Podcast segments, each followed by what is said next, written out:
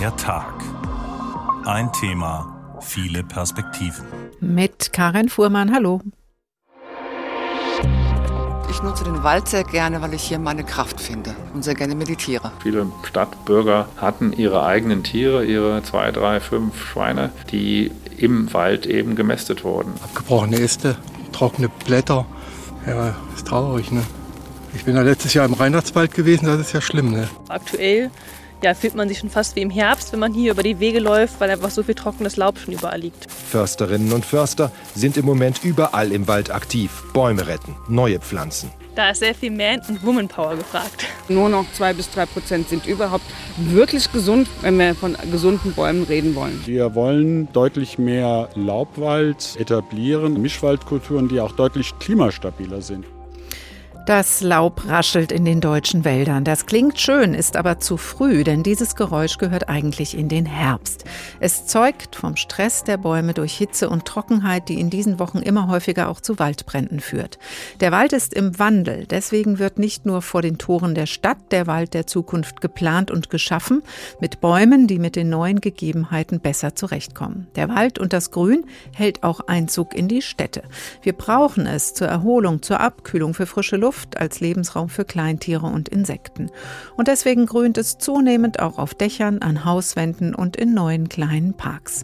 Unsere grüne Lunge. Wie viel Wald braucht die Stadt, fragen wir deswegen heute und schauen uns an, wo und wie das Grün sich in den Städten neuerdings ausbreiten darf und was wir tun können, damit das noch besser funktioniert. Der Wald braucht unsere Aufmerksamkeit. In den Städten soll künftig mehr Grün Platz haben, aber wie kann das gelingen in Konkurrenz zu Straßenbau, Parkplatzansprüchen und Wohnungsbau? Und wie werden künftig die Wälder aussehen, die als Wirtschaftswald und Erholungsgebiet gleichzeitig dienen sollen, aber durch Trockenheit und Waldbrand immer stärker bedroht sind? Zuerst nimmt uns Jens Wellhöhner in den Wald mit, nahe der Stadt, genauer nahe Kassel. Denn auch hier ist die Forstwissenschaft intensiv auf der Suche nach Möglichkeiten, den Wald zukunftsfest zu machen. Das Laub raschelt unter den Schuhen. Für den Laien ein schönes Geräusch, eben typisch Wald. Aber für Försterin Anke Eichmann klingt das ganz anders. Aktuell ja, fühlt man sich schon fast wie im Herbst, wenn man hier über die Wege läuft, weil einfach so viel trockenes Laub schon überall liegt. Und das ist einfach ja, aktuell viel zu früh. Da sieht man dann, die Bäume leiden gerade wirklich unter dem äh, Stress, dass sie nicht genügend Wasser haben und zeigen uns das so ein bisschen. Anke Eichmann ist eine junge Försterin mit Begeisterung dabei. Hier im Habichtswald sieht alles auf den ersten Blick noch grün und gesund aus. Aber der geübte Blick der Försterin schweift immer wieder nach oben. Wir sehen da oben eine Eiche, die ist in der chronischen sehr vertrocknet. Die hat oben keine Blätter mehr. Genau, und fängt dann an, hier die Todäste zu bekommen oben und stirbt dann langsam ab. Ein Spaziergänger kommt uns entgegen. Er geht jeden Tag in den Wald, wenn es geht. Aber auch er sieht Abgebrochene Äste, trockene Blätter. Ja, ist traurig, ne?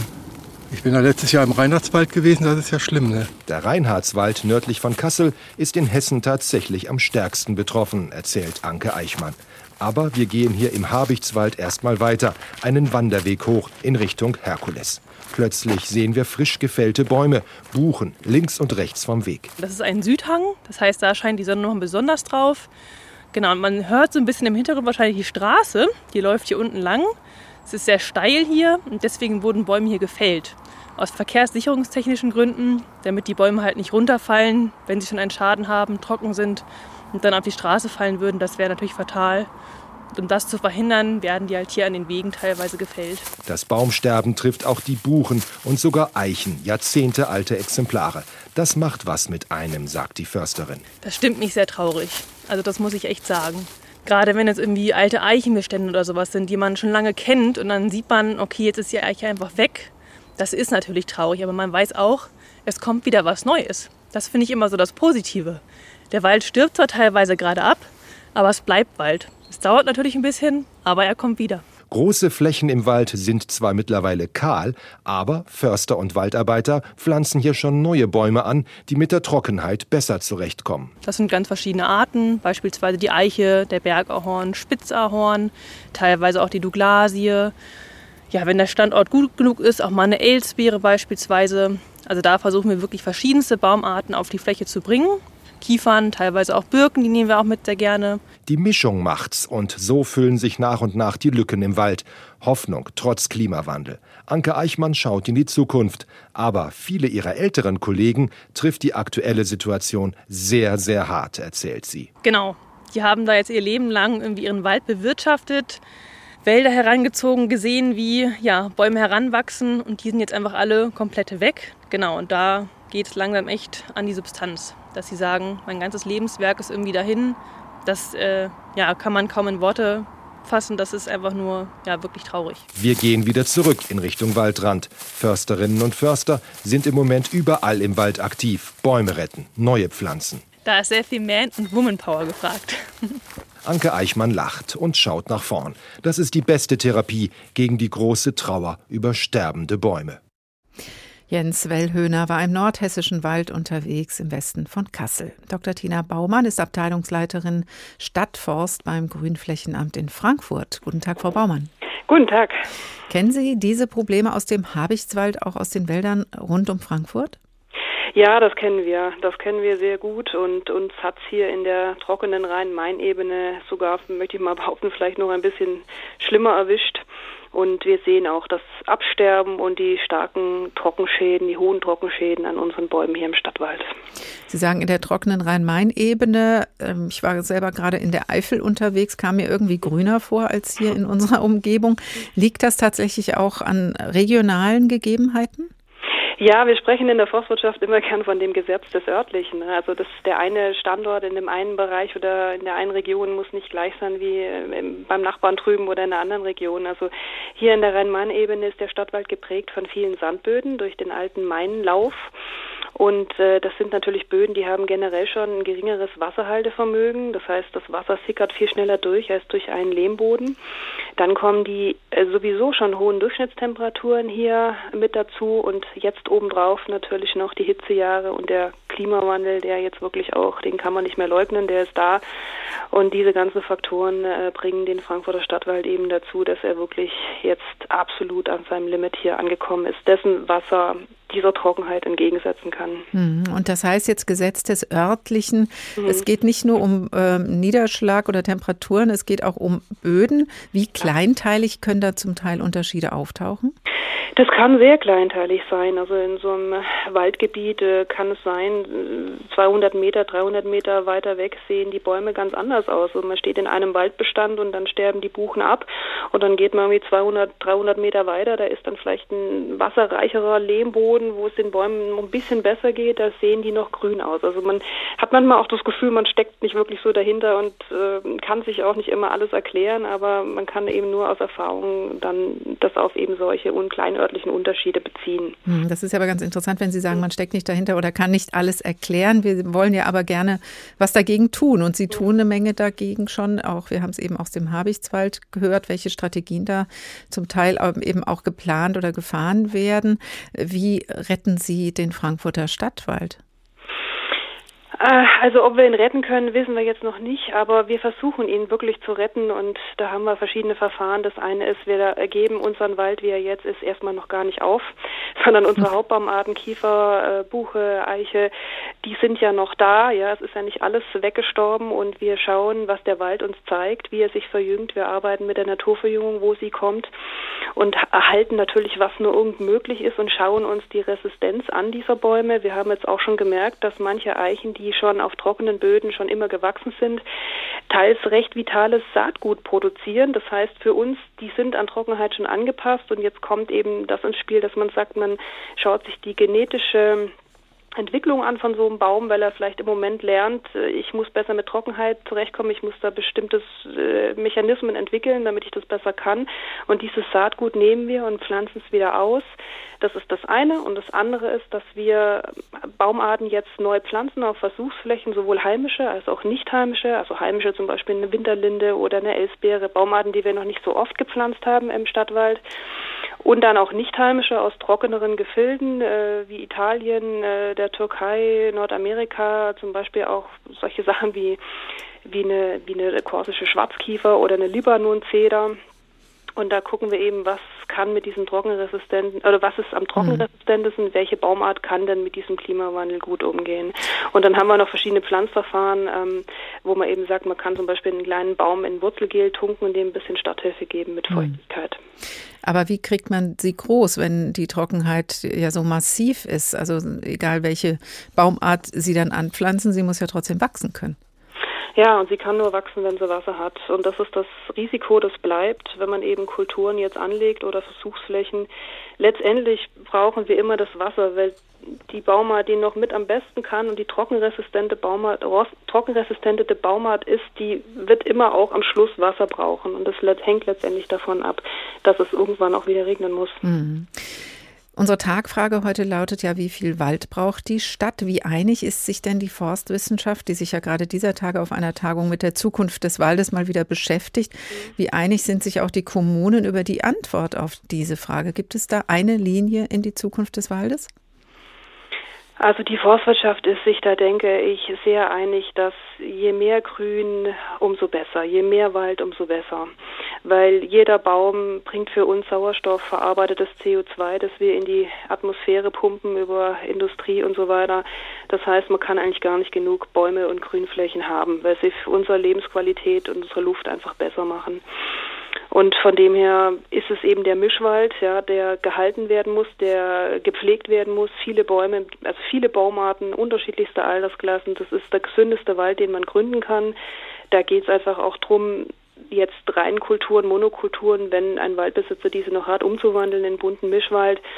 Und ich denke, da sind wir uns alle einig, dass je mehr Grün, umso besser. Hm. Jetzt haben Sie eben, Frau Baumann, äh, was gesagt, was mir noch doch ein bisschen im Kopf hängen geblieben ist. Weil Sie hat gesagt, wir mhm. wissen, Sie wissen nicht, ob Sie den Frankfurter Stadtwald wirklich retten mhm. können. Jetzt gibt es wahrscheinlich Leute, die sagen, ja, vom Baumsterben, Waldsterben wurde auch schon vor Jahrzehnten geredet und der Wald ist immer noch da. Ist die Situation jetzt so, dass Sie wirklich das erwägen ähm, oder dass es äh, eine mögliche Richtung ist, dass dieser Wald einfach verschwindet?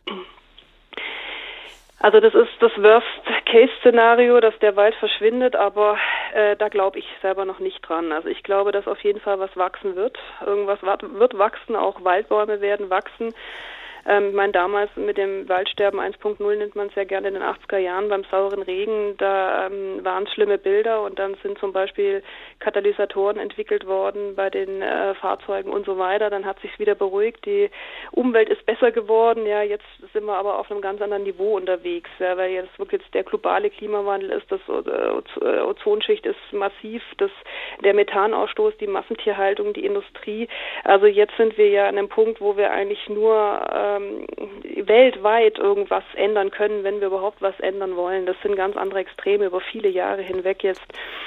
Und äh, ich, ich, von, ich für mich sage nicht, da wird jetzt eine Savanne entstehen. Es gibt zwar Fachmenschen, die sagen das, aber für mich jetzt noch nicht, weil ich sehe im Moment, dass sich der Wald auch verjüngt. Ich sehe, dass äh, das, was wir versuchen, auch hochwächst. Aber klar, natürlich, die Glaskugel habe ich auch nicht. Und das will ich natürlich nicht hoffen. Das will ich mir gar nicht ausmalen, was da passiert, wenn wir keinen Wald mehr haben. Nichts machen ist keine Option. Wir brauchen den Wald. Wir brauchen am besten einen vielfältigen Wald. Dr. Tina Baumann, Abteilungsleiterin Stadtforst beim Grünflächenamt Frankfurt. Vielen Dank. Unsere grüne Lunge. Wie viel Wald braucht die Stadt? Sie hören der Tag und wir gönnen uns eine kurze Erholungspause im Wald.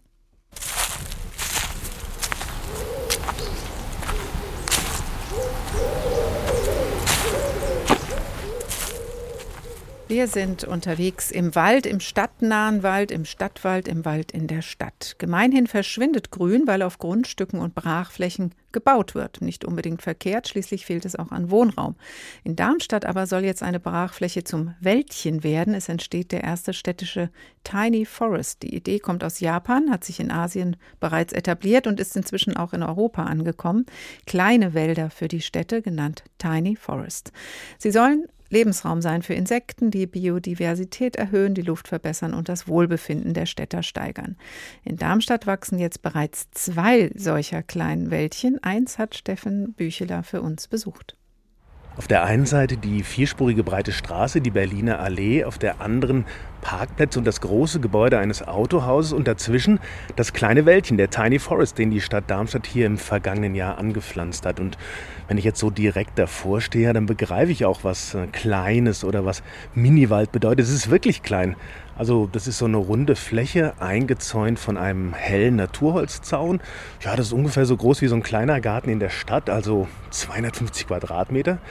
Und die Bäumchen, die hier wachsen, die sind höchstens so groß wie ich, also deutlich unter zwei Meter groß. Aber es sind offensichtlich viele verschiedene Arten Darmstadts Umweltdezernent Michael Kolmer war dabei, als hier im vergangenen Jahr 700 Setzlinge gepflanzt wurden.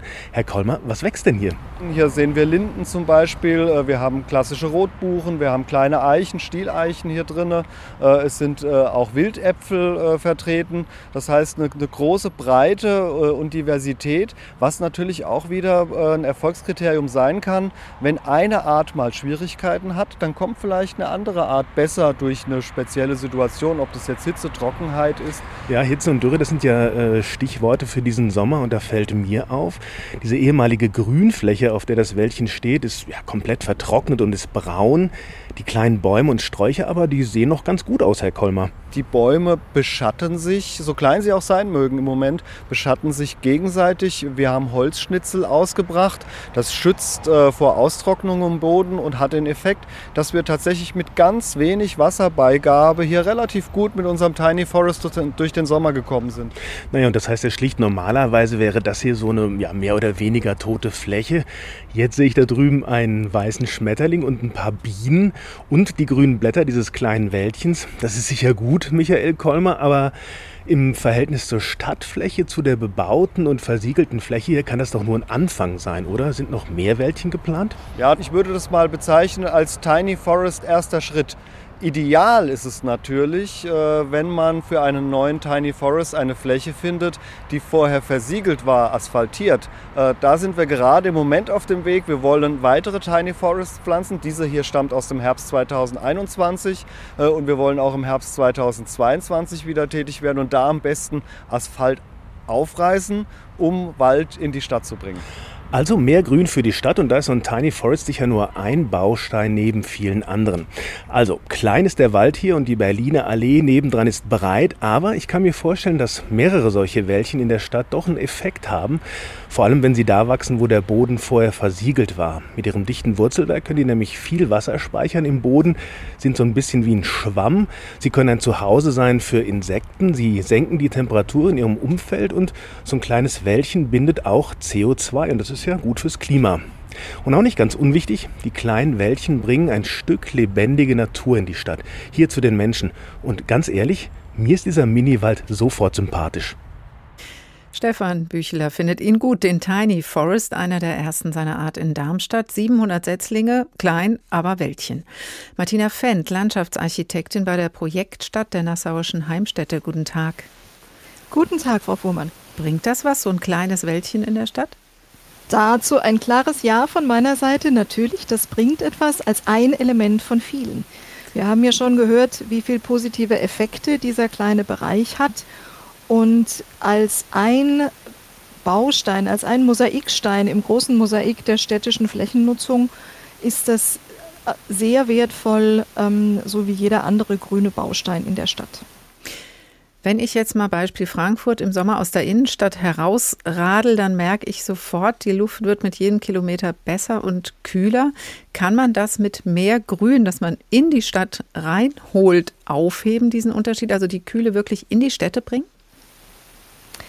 Aufheben ist ein hohes Ziel an dieser Stelle, ähm, aber man kann die Situation mit mehr Grünflächen, mit mehr Bepflanzungen, mit Bäumen wesentlich verbessern. Also es ist genauso, wie Sie sagen, man merkt es, wenn man aus dem Straßenzug mit einer Asphaltdecke und äh, einer hohen dichten Bebauung heraustritt und ein paar Meter in einen Park geht. Es wird kühler um einige Grad, das spürt man direkt. Und ähm, die Effekte, die da eintreten, sind natürlich die Kühle, die durch die Verdunstung von Wasser entsteht, durch die Vegetation ähm, der Schatten, den die Bäume bieten, auch das äh, trägt dazu bei. Also die Effekte sind wahrnehmbar, wenn man aufmerksam ist. Und je mehr grüne bepflanzte Flächen, je mehr Schatten, je mehr Parks, je mehr auch Begrünungen an Dächern und Fassaden eine Stadt hat, umso positiver sind die Effekte für ihr Mikroklima. Hm. Jetzt könnte man denken, das ist ja eigentlich jetzt keine so ganz neue Erkenntnis, Frau Fendt. Sie beraten Städte und Gemeinden, wie sie mehr Grün in die Städte hineinkriegen können. Nehmen trotzdem die Anfragen in letzter Zeit zu? Das Thema wird immer wichtiger, weil wir natürlich alle spüren mit den heißen Sommern und der Trockenheit, wie stark uns diese unmittelbaren ähm, Auswirkungen auch selber betreffen. Unsere Gesundheit, unser Wohlbefinden, ähm, den Anblick unserer Städte, das Klima, ähm, die Hitze und so weiter und so fort. Also ja, die Anfragen nehmen zu und es gibt verschiedenste Ansätze, wie man da vorgehen kann, denn äh, die eine Schiene, das sind die öffentlichen Freiräume, die Parks, die Gärten, auch die Straßenbäume in der Stadt, ähm, die Gebäudebegrünungen an öffentlichen Gebäuden, aber auch die privaten Grundstücke, sei es jetzt Wohnen oder Gewerbe, bieten mit ihren Dächern und Fassaden, mit den Vorgärten und mit den Höfen ein großes Flächenpotenzial aus lauter kleinen Bausteinen, aber insgesamt ein großes Flächenpotenzial. Und auch hier versuchen Kommunen Anreize zu bieten durch Förderprogramme, durch ähm, Beratungen für EigentümerInnen und AnwohnerInnen. Also um da Werbung zu machen, um zu zeigen, was kann man denn konkret tun? Und das ist einiges. Ja, man kann bepflanzen, man mhm. kann auch Regenwasser speichern, zurückhalten, zur Verdunstung bringen, zur Bewässerung nutzen. Viele Möglichkeiten. Ja, das ähm, ist sicher, das sind viele einzelne Punkte. Sie haben vorhin schon gesagt, auch die kleinen Wäldchen können ein Mosaikstein sein, aber es geht, glaube ich, doch auch um so ein richtiges Umdenken. Also, dass man wirklich, wenn man auf ein Haus guckt, nicht mehr nur denkt, okay, da ist ein Dach, da ist eine, eine Wand, sondern dass man so, so eine Art grüne Brille aufsetzt und sagt, wo überall kann eigentlich hier noch was wachsen, oder? Also müssen wir dann nicht wirklich eine komplett andere Denke auch entwickeln? Genau. Ich denke, das müssen wir und ich glaube, da sind wir auch auf dem Weg dazu. Ähm, das erlebe ich, wenn ich EigentümerInnen berate mit genau dieser grünen Brille auf meiner Nase. Also es geht darum, integriert zu schauen. Bei Neubauten sowieso, aber auch bei Sanierungen im Bestand integriert zu schauen, was ist für das Gebäude wichtig, was ist energetisch wichtig zum Beispiel, ja, und diese ganzen vielen anderen Funktionen, aber eben auch immer mitzudenken, was kann getan werden, um mehr Grün auf dieses betreffende Grundstück, an dieses betreffende Gebäude zu bringen. Denn die Effekte sind ja auch fürs Gebäude selbst und für die Anwohner selbst extrem positiv. Und wie geht es Ihnen, wenn Sie durch eine Neubausiedlung gehen und da sehen Sie Schotterbeete? Äh, das äh, ist kein schönes Gefühl. Nein, natürlich, diese Schotterbeete sind ähm, ja ist ja nicht ganz so eine, versiegelt. Eine, sie sind eine Verirrung. Na, Im Grunde genommen schon, weil da ist ja im, in den meisten Fällen ähm, Folie drunter. Ja, so. Äh, das ist ein Irrtum aus meiner Sicht, denn diese, diese Gestaltungen, die möchten clean und ordentlich sein und Ach, ich plädiere für mehr Mut zur Pflanze. Ja, mehr Mut zur lebendigen Pflanze und auch mehr Mut zum kleinen bisschen Wildnis. Es muss nicht immer alles ordentlich sein, sondern es kann auch wirklich eine stabile Pflanzung in einem Vorgarten zum Beispiel aus Stauden und Gräsern, die standortgerecht sind, die oft heimisch sind, aber äh, muss nicht immer sein. Mit dem Klimawandel ändern sich da auch ein bisschen so die Pflanzenzusammensetzungen. Ähm, die können ausdauernd sein und mit relativ wenig Pflegeaufwand sehr viel positive Effekte für die Artenvielfalt und auch für die Schönheit eines Gartens bringen. Ähm, diese Schotterbeete Sie tun ja nur so, als wären sie pflegeleicht. Das ist das eine, aber ähm, es gibt ja daneben auch noch die wasserintensiven, schicken Rasenfläche, die, ja. ähm, die natürlich auch nicht von Unkraut und irgendwelchen Wildkräutern geplant ist, geplagt wird. Ähm, hat auch die ausgedient? Ja, sie ist im Prinzip so ein wenig der Verlierer des Klimawandels, ja, weil ähm, da viel Wasser benötigt wird, um diese grüne Decke lebendig zu halten in einem trockenen Sommer. Wir sehen es, wenn wir in die Parks heute schauen, das ist alles äh, gelb im Wesentlichen, das ist äh, zu großen Teilen vertrocknet und das Wasser für die Bewässerung großer Rasenflächen steht in dieser Menge nicht mehr so zur Verfügung. Und insofern geht da auch, denke ich, die Entwicklung hin zu gemischten Wiesen zu Mischpflanzungen mit größerer Vielfalt, mit größerer Ausdauer, mit Robustheit. Ähm, es ist auch gar nicht so nachteilig, äh, selbst für die äh, Bewohner eines Einfamilienhauses mit großer Rasenfläche. Wenn das eine Wiese wird, haben sie viel weniger Arbeit.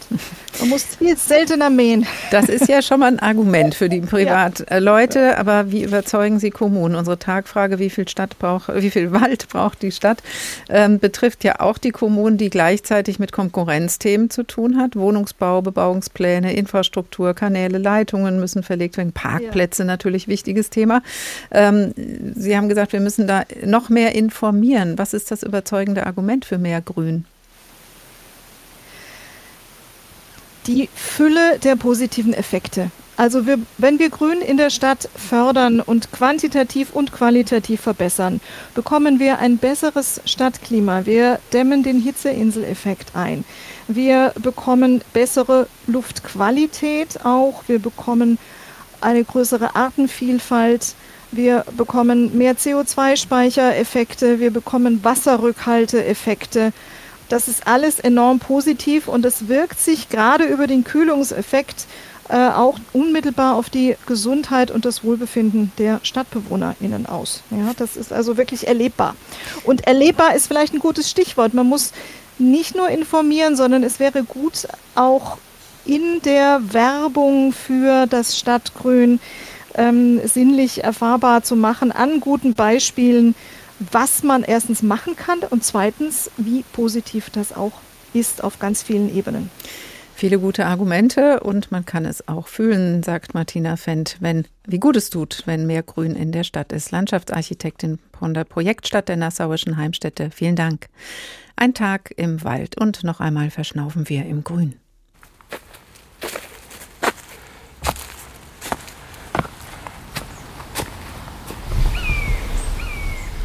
Sogar im städtischen Grün. Da ruft der, der, Raubvogel. Unsere grüne Lunge. Wie viel Wald braucht die Stadt? Fragen wir heute in der Tag und gehen jetzt noch einmal in den Frankfurter Stadtwald, in die grüne Lunge Frankfurts. Er ist vor 650 Jahren in den Besitz der Stadt Frankfurt übergegangen und erfreut seitdem die Menschen, nicht nur wegen seiner bewegten Geschichte. Die Sonne fällt durch die Eichen, Buchen und Fichten. Stadtwaldbesucher radeln und schlendern über die zahlreichen Wege oder entspannen am Wasser, wie hier am idyllischen Kesselbruchweiher nicht weit von Neu-Isenburg entfernt. Ich nutze den Wald sehr gerne, weil ich hier meine Kraft finde und sehr gerne meditiere. Also gerade in der Natur hier und das Wasser, das erdet mich. Ich liebe den Wald in der Tat. Also bringt mich hervorragend runter beim Spazierengehen. Einfach mal so ein bisschen meine Gedanken zu sortieren. Wir sind mit den Fahrrädern hier unterwegs mit der Familie. So früher, als wir noch in Offenbach gewohnt war das meine Joggingstrecke hier. Jetzt wollen wir nachher weiter zur Buchschere und wollen noch einkehren. Ein altes Apfelweinlokal. Der Frankfurter Stadtwald ist einer der größten Wälder in kommunaler Hand. Bis er aber zu Frankfurt gehörte, waren einige Umwege nötig wichtig.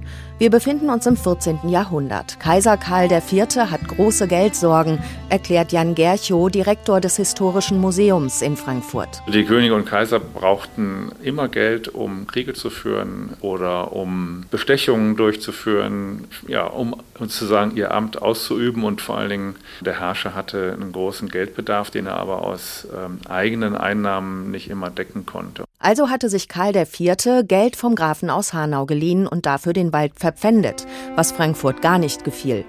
Über den Mittelsmann Siegfried zum Paradies, einem reichen Bürger der Stadt, konnte Frankfurt den Wald schließlich am 2. Juni 1372 kaufen. Für 8800 Gulden, was damals sehr viel Geld war, und mit ihm das Recht auf Unabhängigkeit der Wald. An ihm hing ein ganz besonderes Recht, nämlich das Schultheißenamt mit dem Hochgericht über die Stadt Frankfurt. Und das ist, wäre sogar ein bisschen mehr als das heutige Oberbürgermeisteramt. Die Stadt war natürlich sehr interessiert daran, dass sie selbst dieses Recht über die Stadt haben. Der Wald war darüber hinaus ein großer Wirtschaftsfaktor. Im Mittelalter hing alles von Holz ab, die Energiegewinnung, der Bau von Werkzeugen und Häusern. Dazu kam die Tierzucht, erklärt Historiker Gerchow. Viele Stadtbürger hatten ihre eigenen Tiere, ihre zwei, drei, fünf Schweine, die im Wald eben gemästet wurden. Und diese Oberschweinstiege, Unterschweinstiege, alle Frankfurter kennen das von ihren Stadtwaldbesuchen. Das geht zurück auf Tiergehege, die schon im 14. Jahrhundert dann auch bezeugt sind. Heute wird in der Oberschweinstiege der Mensch im Restaurant versorgt. Mit seinen umfangreichen Wanderrad- und Reitwegen wird der Frankfurter Stadtwald vor allem zur Erholung genutzt. Er reicht vom Naturschutzgebiet der Schwanheimer Dünen im Westen bis Offenbach im Osten. Doch der Wald leidet unter dem Klimawandel, auch wenn das kaum sichtbar ist. Umweltdezernentin Rosemarie Heilig macht sich große Sorgen. Das Grundwasser geht zurück und das pflanzenverfügbare Wasser im Boden ist weg. Ja, es sind 97, 98 Prozent der Bäume sind geschädigt. Anders ausgesprochen, nur noch zwei bis drei Prozent sind überhaupt wirklich gesund, wenn wir von gesunden Bäumen reden wollen. Dazu komme der hohe Nutzungsdruck durch S-Bahn, Autobahn und Fahrradtrassen. Auch der Flugverkehr belastet einen Teil des Waldes und manche Menschen, die hier Ruhe suchen. Das allerdings macht sich Gabriele Rohschüssiger zunutze. Sie fährt hierher, um auf ihrem Saxophon zu üben. Hier kann ich mich austoben, ich laufe vorher, kriege gute Luft. Hier störe ich keinen, außer Flugzeuge und Autos. Sagt sie und spielt einen Bossa Nova, während am Himmel ein Flugzeug vorbeifliegt. Thank you. Und auf einmal passt alles zusammen. Nina Michalk über den Frankfurter Stadtwald, der in diesem Jahr seit 650 Jahren zu Frankfurt gehört. Von Beginn an war der Frankfurter Stadtwald auch Wirtschaftswald, eine mögliche Funktion des Waldes. Dr. Christoph Hartebrot von der Forstlichen Versuchs- und Forschungsanstalt in Freiburg ist jetzt bei mir im Studio. Muss ein Stadtwald, Herr Hartebrot, heute noch Wirtschaftswald sein? Also in einem Stadtwald steht sicherlich die wirtschaftliche Funktion nicht im Vordergrund. Aber bei der Pflege ernten wir Bäume und insofern kommt ein bisschen Wirtschaftswald mal mehr, mal mehr eigentlich immer mit. Jetzt haben wir eben ja von Menschen gehört, die einfach nur genießen. Die sind im Wald unterwegs, meditieren, spielen sogar Saxophon, alles, was irgendwie gerade passt, sich bewegen. Reicht das nicht als Aufgabe eines Waldes, dass man einfach sagt, das ist jetzt der Stadtwald, der ist Naherholungsgebiet und es muss reichen? Nein, ich denke, wir haben im Regelfall schon ein buntes Mix an verschiedenen Waldfunktionen. Also ich denke, da ist die Ökologiefunktion. Wir haben schon über Wasser gesprochen jetzt in der Sendung. Und insofern ist da meistens ein buntes Mix an Funktionen. Wie ich aber die Schwerpunkte setze und was wo an welcher Stelle wichtig ist, darüber muss dann schlussendlich auch der Waldbesitz entscheiden. Jetzt haben wir ja schon gehört, dass es große Herausforderungen gibt im Moment äh, im Wald, also in der Pflege des Waldes, auch in der Wiederaufbau des Waldes und immer auch mit dem Blick, wie kommt der Wald in Zukunft gut durch diese trockene Zeit, ähm, wie lange auch immer sie dauern möge. Ist es dafür wichtig, um das richtig zu machen, sich vorher zu entscheiden, was ist die vorrangige Funktion von diesem Stück Wald, was ich da jetzt gerade bearbeite oder pflege oder in die Zukunft führen will? Ich halte es persönlich für sehr, sehr wichtig. Ich meine, wir erleben ja, ein Wald, der Holz produziert, sieht anders aus als ein Stadtwald. Und insofern muss ich mir auch überlegen, wenn ich den Wald jetzt an den Klimawandel anpassen, in welche Richtung will ich. Und da ist es dann schon hilfreich, wenn ich da eine genaue Vorstellung habe. Das heißt aber nicht, dass ich alle anderen Waldfunktionen gleich völlig ausschließe. Was macht das für einen Unterschied dann in den Maßnahmen, ob ich jetzt sage, es ist ein Wirtschaftswald oder ein Stadtwald? Na gut, ich werde im Wirtschaftswald natürlich versuchen, Baumarten zu haben, die einen höheren äh, monetären Wert haben, die ich besser verkaufen kann. Äh, bei einem Erholungswald will ich weniger Störung im Wald, habe mehr Erholungseinrichtungen, andere Baumarten, mehr Laubholz, lichterer Wald. Es sind einfach Unterschiede, äh, die ich eben ja auch unterstützen kann in der Pflege. Ist es vielleicht in dem Wirtschaftswald dann gar nicht so schlimm, wenn ein Baum eben nicht so lange lebt, weil ich will den ja sowieso ernten, also fällen? Ja gut, der Wirtschaftswald ist dadurch gekennzeichnet, dass ich natürlich gesundes Holz ernten will. Das hat einen hohen Preis und das sind im Einzelfall auch äh, jüngere Bäume. Da ist es sicherlich nicht so dramatisch. Was ich in jedem Fall im Wirtschaftswald aber verhindern muss, ist natürlich, dass Bäume absterben. Das kostet immer das meiste Geld und ist der größte Wertverlust. Das heißt, das ist in keinem Interesse, weder in dem, der einen Wirtschaftswald betreibt, noch wenn man sagt, das ist ein Naherholungsgebiet oder vor allen Dingen dem Naturschutz. Ähm, ja, für den Naturschutz gewidmet. wiederum gerade sind natürlich auch mal tote Bäume, totes Holz wichtig. Äh, das sind ganz besondere Lebensräume. Das ist auch im, im Gegenteil zum Wirtschaftswald das, was dem Wirtschaftswald fehlt. Und insofern habe ich da auch mal den toten Baum. Ich sollte ihn allerdings nicht überall haben. Das ist ja ein richtiges Streitthema, Herr Hartebrot in der Forstwirtschaft oder auch in der Naturschutz, Wirtschaftswald, äh, Erholungsgebiet-Diskussion. Was macht man mit diesem Totholz? Und unter anderem ist es deswegen ein Streitthema, weil die Befürchtung besteht, das fördert die Waldbrandgefahr. Wie wichtig oder wie gefährlich ist es denn im Wald, das Totholz? Das ist in der Tat gerade heiß diskutiert. Ich da ist es mir wichtig zu sagen, dass wir zunächst mal sehr unterschiedliches totes Holz haben. Und da haben wir sehr alte, dicke Bäume, die schon vermodert sind, die speichern Wasser, die sind hilfreich. Äh, da haben wir aber auch den frisch abgestorbenen Baum, den Nadelbaum, der eventuell ja schon fast ein Brandbeschleuniger sein kann. Da brauchen wir eine viel differenziertere Diskussion und müssen auch überlegen, wo arbeite ich mit Totholz und wo arbeite ich dann eher totholzarm oder auch mal totholzfrei. Hängt das auch damit zusammen, wie man sich da entscheidet, wo so ein Wald steht? Also bei einem Wald in der Stadt oder einem Wald am Stadtrand ist natürlich so ein Waldbrand sehr viel gefährlicher und bedrohlicher. Also das versuchen wir gerade in die Diskussion einzubringen, dass wir schauen, geht von einem potenziellen Feuer äh, eine Gefahr für Infrastruktur oder für Leib und Leben aus. Und da muss ich dann auch mit dünnem leicht brennbarem Totholz sehr, sehr vorsichtig sein, es vielleicht sogar auch mal aktiv entfernen.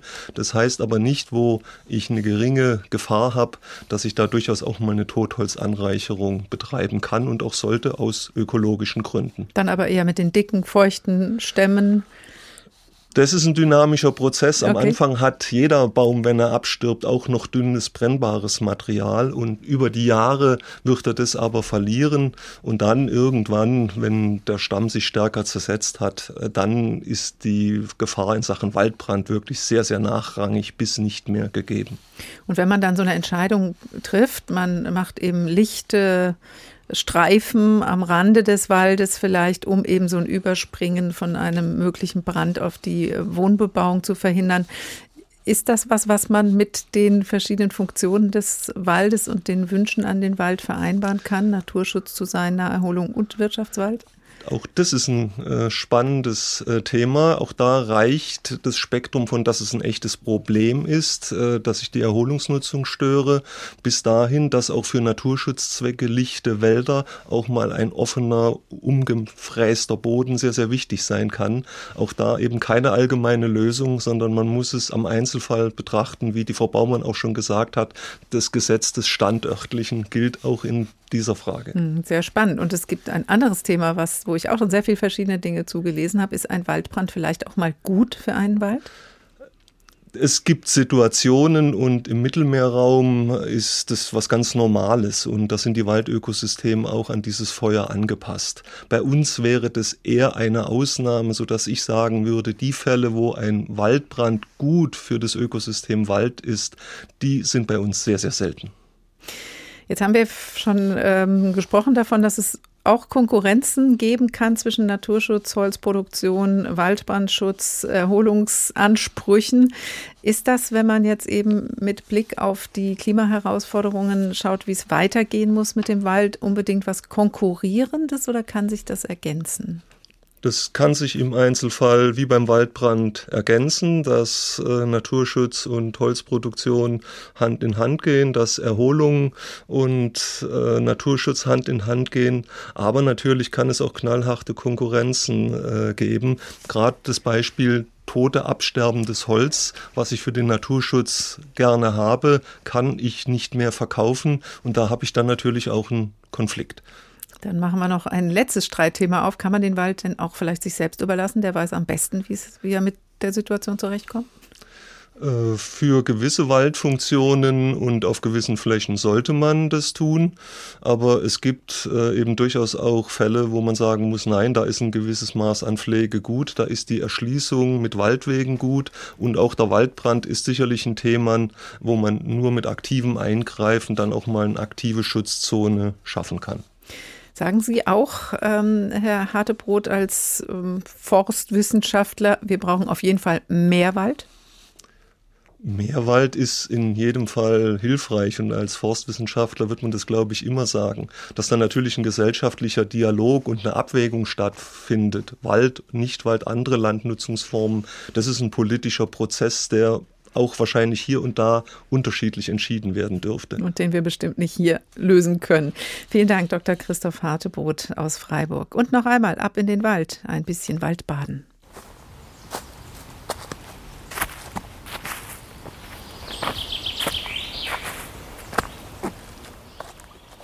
Und hier spazieren wir noch einmal durch den Wald der Gegenwart mit unserer Tagfrage, wie viel Wald braucht die Stadt? Wir haben schon festgestellt, dass die Stadt den Wald braucht, aber wie genau sieht er in Zukunft aus? Brauchen wir vielleicht auch andere Bäume, zum Beispiel Bäume aus der Mittelmeerregion, die besser mit Dürre und Hitze klarkommen? Vielleicht hat ja die gute alte Buche aber auch die Kraft, sich mit einer neuen Generation an die anderen Gegebenheiten anzupassen. Was sagt die Forschung? Stefan Hübner nimmt uns mit auf einen kleinen Ausflug in die Epigenetik zur Anpassungsfähigkeit der Pflanzen. Wolfgang Brüggemann ist Botaniker und liebt den heimischen Wald. Deshalb fragt er sich seit Jahren, wie kommt der besser durch den Klimawandel? Seine Idee beim Aufforsten künftig auf Bäume aus dem Mittelmeerraum setzen. Das sind Bäume, die wachsen in Regionen, deren Klima wir für das Jahr 2100 etwa für unsere Region erwarten. Das sind also Eichen aus dem Mittelmeerraum die Pflaumeiche, die Steineiche, auch die ungarische Eiche. Im Wissenschaftsgarten der Uni Frankfurt und an anderen Orten testet er ihre Anpassungsfähigkeit. Seine Prognose herrscht um Frankfurt in 80 Jahren ein trocken warmes Klima wie in Südfrankreich, dann werden die Mittelmeereichen gut überleben. Weil sie nah verwandt sind mit den Eichen, die jetzt schon bei uns wachsen, sollten sie die Wälder auch nicht zu sehr ökologisch stören. Das befürchtet der Laubacher Ökologe Markus Dietz ganz generell bei fremden Bäumen im heimischen Wald. Also es fängt erstmal damit an, dass diese Bäume nicht in diese Lebensgemeinschaft der Waldbaumarten hier in Mitteleuropa angepasst sind. Die haben schon physiologisch keine Beziehung zu den anderen Baumarten. Dann ist es so, bei den späten Maifrösten, die wir auch beim Klimawandel noch haben werden, sind die viel gefährdeter als unsere heimischen Baumarten.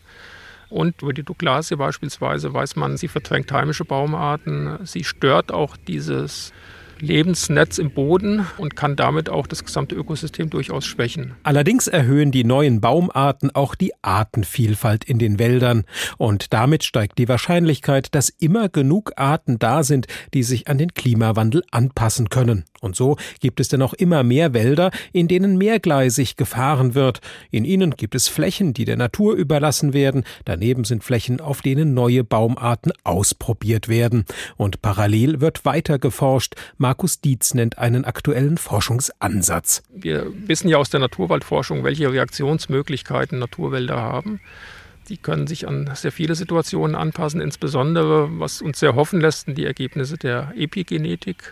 Das heißt, dass die Folgegeneration sich an die veränderten Klimabedingungen schon viel besser anpassen kann als die gegenwärtige Generation der Waldbäume. Das heißt beispielsweise, dass die jungen Rotbuchen, die jetzt neu keimen, möglicherweise mit deutlich mehr Trockenheit umgehen können. Und auch Wolfgang Brüggemann kann sich neben mediterranen Eichen noch andere Wege vorstellen, dem Wald in die Zukunft zu helfen. An Orten mit Spätfrösten und heftiger Sommerhitze etwa könnten Bäume vom Balkan besser gedeihen. Das Problem ist aber die Zeit. Bäume brauchen, bis sie in einen, sagen wir mal, erntereifen Zustand gelangen, grob gerechnet 100 Jahre. In 100 Jahren ist aber die Klimaveränderung so weit fortgeschritten, dass wir eine genetische Anpassung bei den heimischen Baumarten kaum erwarten können, die ausreichend sein wird, um dem zukünftigen Klima standzuhalten. Und das unterstreicht, egal ob mit oder ohne mediterranen Eichen, die Zeit drängt, dass für den heimischen Wald etwas getan wird. Stefan Hübner über die Anpassungsfähigkeit der Pflanzen. Vielleicht geht der Wald in der Stadt in Zukunft auch mit den Bäumen der Gegenwart. Aber es muss etwas getan werden, das ist auf jeden Fall klar, für den Wald, für die Bäume. In Leipzig geht der Wald in der Stadt vor allem mit immer mehr Bäumen. Unter anderem mit der Aktion Baumstarke Stadt werden in der Stadt durch Patenschaften und Spendenaktionen immer neue Bäume gepflanzt, versehen mit kleinen Namensschildchen des Spenders. Christiane Heinichen mit grüner Stadtgestaltung beschäftigt bei den Ökolöwen, dem Umweltbund Leipzig e.V. Guten Tag. Hallo, ich grüße Sie. Wenn man in Leipzig unterwegs ist, fallen diese Bäume ins Auge mit Stelen an der Seite, mit Namenskennzeichnungen. Mehr Bäume für unsere Stadt, das hat sich ja die Stadt Leipzig auch mit dieser Aktion auf die Fahnen geschrieben. 1997 dieses Konzept mit Baumpatenschaften gestartet. Funktioniert das aus Ihrer Wahrnehmung gut? Ja, also ich habe auf jeden Fall das Gefühl, auch wenn man das im Stadtbild so sieht, dass das sehr gut angenommen wird, dass es da ein großes Interesse auch daran gibt. Vor allen Dingen natürlich mit dem Anreiz, äh, mit dieser Baumpatenschaft, die mit einer Spende ab 250 Euro verbunden ist, dort auch so eine persönliche Widmung auf einer Stele zu bekommen. Ich habe den Eindruck, dass es sehr attraktiv für viele Leipzigerinnen und Leipziger und wird sehr gerne genutzt. Man hat dann diesen Baum, schließt man auch so ein bisschen ins Herz, wenn man dann äh, so eine Verbindung dazu schafft. Das ist ja eine ganz private Nähe eigentlich zu einem Baum. Ja, das äh, auf jeden Fall. Und äh, das sieht man auch. Also es gibt viele Bäume oder Plaketten, die dann auch so ein bisschen dekoriert werden. Die Fläche um den Baum wird bepflanzt. Da werden mal Wimpel aufgehangen. Also das äh, sieht man auf jeden Fall, dass dort auch wirklich so eine persönliche äh, Bindung zu dem Baum da ist. Und das ist ja auch ein schöner, schöner äh, Nebeneffekt auch des Projektes. Also neben der Tatsache, dass dort äh, auch zusätzliches Geld für Baumpflanzungen für die Stadt generiert wird, dass es auch so eine Wertschätzung für den Baum und für die baumstarke Stadt ist. So kommen mehr Bäume in die Stadt nach Leipzig. Daneben gibt es äh, eigentlich noch eine einzigartige Absicht, nämlich das, was in Leipzig eigentlich geplant ist, sind 1000 Straßenbäume jährlich, die gepflanzt werden sollen. Das wiederum, Frau Heinichen, klappt nicht so ganz. Das beklagen Sie auch als Ökolöwen. Was läuft da schief? Ja, genau. Seit 2009 hat sich die Stadt Leipzig im Grunde dazu verpflichtet, 1000 neue Straßenbäume im Straßenraum in Leipzig zu pflanzen. 1000 neue Bäume bedeutet, der Bestand soll um 1000 Bäume erweitert werden, also vergrößert Jährlich. werden. Jährlich, genau. Und ähm, dieses Ziel ähm, verfehlt die Stadt leider seit 13 Jahren im Grunde um Längen, obwohl im Grunde mittlerweile alle Voraussetzungen dafür erfüllt werden. Wir als Umweltschutzverein haben uns sehr intensiv dort äh, dran gesetzt und immer wieder auch die Forderungen eingebracht, damit die Voraussetzungen stimmen. Beispielsweise, dass das äh, notwendige Budget dafür bereitgestellt wird. Das ist mittlerweile der Fall. Im Haushaltsplan der Stadt Leipzig ist das Geld dafür vorgesehen für 1000 neue Straßenbäume.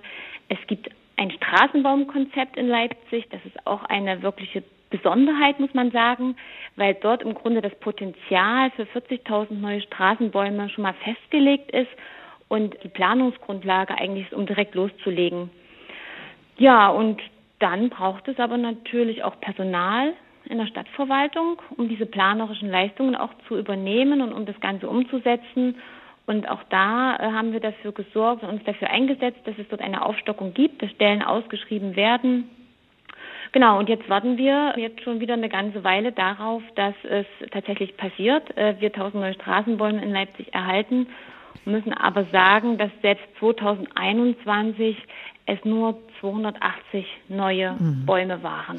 Jetzt haben wir ja gehört in der Sendung von Konkurrenzen, also im Wald zwischen Wirtschaftswald, Erholungsgebiet, Naturschutz und von Konkurrenzen in der Stadt zwischen Infrastruktur, Wohnungsbauinteressen und eben den Grünanhängern. Ähm, sind es diese widerstreitenden Interessen auch in Leipzig, die dieses Projekt behindern? Ich denke nicht, dass die ein Hauptgrund sind tatsächlich. Aber man spürt es auf jeden Fall, dass die Flächenkonkurrenz, die wir in Leipzig haben, Leipzig als eine sehr stark wachsende Stadt, dass da auch immer wieder äh, es Konflikte gibt. Also ganz konkret gibt es auch Bürgerinnen und Bürger, die das äh, nicht so schön finden, dass vor ihrem Haus, vor ihrem Fenster jetzt ein Baum gepflanzt wird und dafür ähm, der Parkplatz aber verschwinden muss. Ja, und sowas gibt es auch immer wieder, ähm, ist aber nach meinem Eindruck nicht der Grund, weswegen es nicht tausend neue Straßenbäume in der Stadt gibt. Sondern, woran liegt's? Ja, das ist die spannende Frage. Weil im Grunde alle Voraussetzungen erfüllt sind. Man hat den Eindruck, dass natürlich mit dieser äh, Trockenheit, die wir ja seit 2018 haben, der Trockenstress, unter dem die Straßenbäume ja auch leiden, dass der dazu führt, dass äh, auch viele Ressourcen, personelle Ressourcen gebunden sind, um dort ähm, ja, Bäume leider zu fällen. Ja, also genau das Gegenteil. Und ja, dass aber auch sozusagen auch der Wille oder der politische Wille dann nicht da ist, die Ressourcen auch so intensiv dort für die Baumpflanzung einzusetzen, wie das notwendig wäre, um das Ziel zu erreichen. Trifft das auch den Auwald, auch was Einzigartiges, was es in Leipzig geht? Der geht mitten durch Leipzig und natürlich zeigt auch dort die Trockenheit ihre Folgen. Sind das nur die Folgen der Klimaveränderung oder ist es auch ein Problem des Wassermanagements? Genau, also der Leipziger Auwald ist eine absolute Besonderheit in unserer Stadt. Das ist der zweitgrößte innerstädtische Auenwald in Deutschland. ist sehr beliebt bei den Leipzigerinnen und Leipzigern, sehr schnell zu erreichen. Und ja, die Probleme des Auwalds, die haben natürlich schon vor im Grunde Jahrzehnten angefangen mit dem Braunkohleabbau hier und der Folge, dass Grundwasserspiegel sich abgesenkt hat. Damit, dass sich Siedlungsbereiche dort in den, in den, in den Landschaften, wo die Aue war, ähm, ausgebreitet haben, das Wasser dort zurückgehalten werden musste, Flüsse angestaut wurden, eingedeicht wurden, ja, das Wasser nicht mehr äh, frei fließen konnte, so wie es eigentlich für ein Auensystem erforderlich ist. Was fordern Sie von Leipzig für Leipzig für eine bessere Situation mit den Bäumen in der Stadt? Ja, bezogen auf den Auwald fordern wir insbesondere, dass es dort eine Revitalisierung angestrebt wird der Leipziger Aue, was bedeutet, dass dort eine ähm, Wiedervernässung ermöglicht wird, dass die Flüsse befreit werden aus den Deichen. Genau, das wäre also besonders wichtig, weil ansonsten ist dieser Auwald tatsächlich auch bedroht zukünftig. Und ansonsten fordern wir äh, natürlich, was die Straßenbäume angeht, dass die äh, Stadt sich jetzt ganz klar bekennt. Dazu diese Straßenbäume auch zu pflanzen, sich wirklich auch Konzepte vorlegt, die eine nachhaltige Bewässerung auch dieser Bäume ermöglichen. Nicht nur mit Trinkwasser, sondern auch mit natürlichen äh, Wasserressourcen. Und das muss jetzt alles möglichst schnell passieren, weil Klimakrise ist jetzt und nicht morgen. Bäume in der Stadt. Die gute Absicht reicht nicht. Am Beispiel Leipzig haben wir das gehört von Christiane Heinichen mit grüner Stadtgestaltung beschäftigt bei den Ökolöwen Umweltbund Leipzig e.V. Dankeschön, Frau Heinichen. Gerne, auf Wiederhören. Das war der Tag für heute. Wie viel Wald braucht die Stadt, haben wir gefragt. Und tatsächlich muss die Antwort weit über die Stadt hinausgehen. Wir brauchen den Wald und müssen so viel wie geht für einen vielfältigen, stabilen Wald, egal wo, tun, damit wir überhaupt noch einen Wald haben. Denn die Bedrohung durch Dürre, Hitze, Trockenheit und Waldbrände ist schon heute enorm. Aber, und das ist die gute Nachricht, es gibt sie, die Ideen, die Pläne und die Bereitschaft, etwas für mehr Grün zu tun, auch in der Stadt. Davon haben wir gehört in der letzten Stunde in der Tag als Podcast zu finden in der ARD Audiothek oder auch auf anderen Podcast-Plattformen. Dort können Sie uns auch abonnieren. Der Tag HR. Vorab Infos zu unseren Sendungen bekommen Sie wie immer über unseren Newsletter zu abonnieren über hrinforadio.de oder hr2.de und dort gibt es auch ein Kontaktformular, über das Sie Ihre Meinung, Ihre Fragen, Ihre Anregungen an uns schicken können. Das Tagteam dieser Woche verabschiedet sich. Christoph Keppeler, Doris Renk und ich heiße Karin Fuhrmann und wünsche Ihnen noch einen schönen Tag.